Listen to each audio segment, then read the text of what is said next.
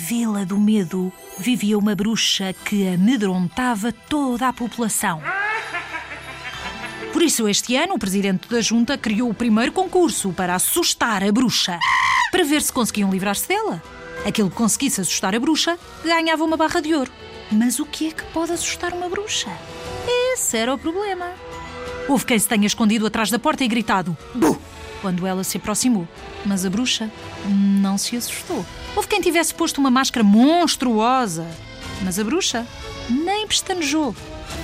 Soltaram uma jiboia e aranhas na sala dela e um crocodilo na banheira. Mas a bruxa ficou indiferente.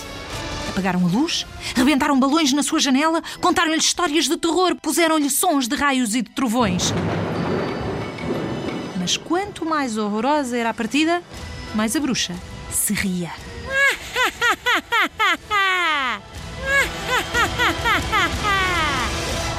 Finalmente, os habitantes de Vila do Medo deram-se por vencidos e voltaram para as suas casas resignados a suportar a presença daquela bruxa para o resto das suas vidas.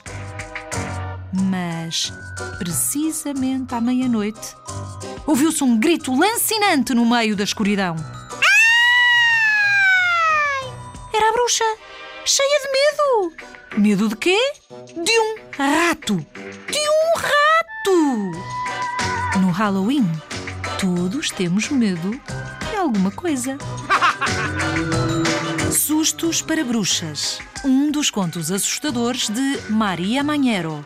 Porto Editora.